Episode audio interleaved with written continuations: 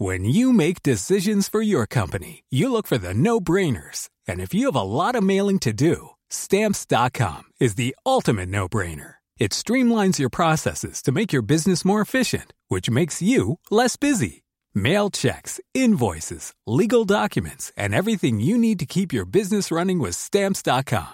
Seamlessly connect with every major marketplace and shopping cart. Schedule package pickups and see your cheapest and fastest shipping options from different carriers. With rates up to 89% off USPS and UPS rates. And with the Stamps.com mobile app, you can take care of mailing and shipping wherever you are. Make the same no-brainer decision as over 1 million other businesses with Stamps.com. Sign up with Code PROGRAM for a four-week trial, plus free postage and a free digital scale. No long-term commitments or contracts. That's stamps.com. Code Program.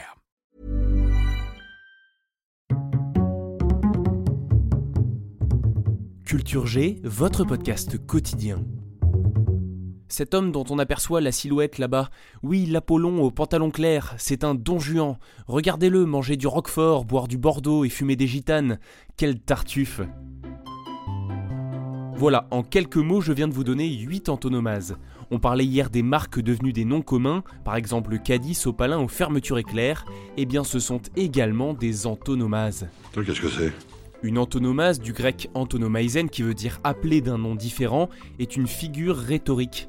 Concrètement, c'est quand vous appelez quelque chose autrement que par son nom, parce que c'est plus clair et plus compréhensible comme cela. Soyons honnêtes, on dira plus facilement caddie que charrette de supermarché. Et alors? Bah j'ai dit oui. Il avait l'air tellement perdu avec son caddie. Il existe deux types d'antonomase. D'abord, l'antonomase du nom propre, qui consiste à employer un nom propre pour signifier un nom commun. Le renard, par exemple, vous savez, l'animal roux, eh bien son nom est une antonomase. Jusqu'au XIIe siècle, on disait un goupil.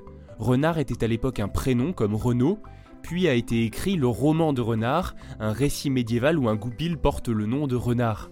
Par antonomase, le héros de ce livre a donné son nom à la race entière.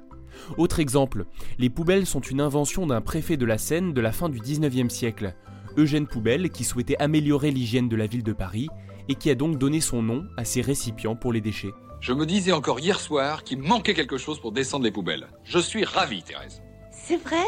Ça, c'est la première sorte d'antonomase. La deuxième, c'est l'antonomase du nom commun, c'est-à-dire qu'un nom commun est employé pour désigner un nom propre. Par exemple, le maréchal, nom commun, peut être utilisé pour désigner Philippe Pétain, nom propre, et tout le monde ou presque comprendra la référence. De la même façon, on va parler de l'arc de triomphe pour désigner le monument Place de l'Étoile à Paris. Alors que des arcs de triomphe, il y en a des centaines dans le monde, mais en France, ou au moins dans la capitale, tout le monde saisira de quoi vous parlez. Ce sont donc des antonomases du nom commun.